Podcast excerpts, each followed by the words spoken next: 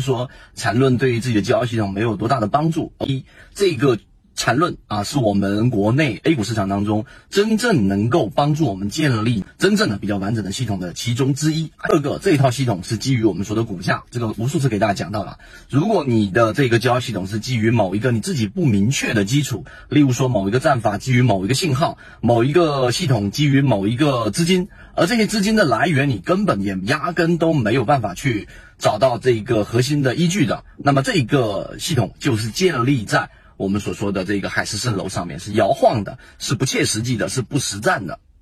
那回到第三点，我们所说这个话题，禅中说禅里面所提到的不赚钱的经纪人啊，经呃经济社会的经济不是不赚钱的经纪人是废人的意思，其实。我们要明白这一个博主，然后这一个我们说的禅中说禅的这一个呃这一个人物，他想传递的是用戏谑的语言来告诉给我们一个很核心的道理，就在交易过程当中，你一定要有一定的确定性，或者说你一定要在市场当中要去赚钱。如果是不赚钱的交易模式，那实际上就没有任何意义。那当然，很多人听到这里就会觉得说，这是不是一个废话呀？我当然既然想赚钱呢，我当然想要这一个做到一个稳定盈利啊。但为什么我做不到呢？还是这套理论没有教会给我。我那这一个，首先你要看自身的能力和这一个你的目标的匹配度。而缠论本身交付给我们的确定性，其实已经很明显了，就是我们第四点要提到的。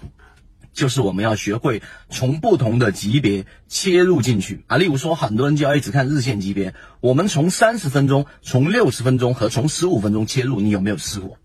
对吧？这是第一个。第二个是我们所说的背驰，所有的上涨跟下跌啊，它不是一蹴而就的，就是任何一个一分钟级别很难一次性的涨成日线、涨成月线、涨成年线。这就像是一个标的不停的上涨，不停的上涨，不停的上涨。这就像一个海浪不断的创新高，但是却没有这一个波谷，只有波峰，懂我的意思吗？所以这种现象是极少极少出现的。然后你用反向逆向思维，查理芒格常说的，我们一定要反着思考。反着思考的意思，就既然它不会一直都是波峰，它必然会有一个波谷波峰的整个过程，那它必然就像海浪一样，有一个加强的过程和一个衰减的过程。那加强的过程本身就是我们所说的量能叠加，而整个衰减的过程本身就是一个量能的背驰。所以，当一个股价不断的创新高，但是它发生了我们所说的背驰情况的时候，无论是盘整背驰还是中枢背驰，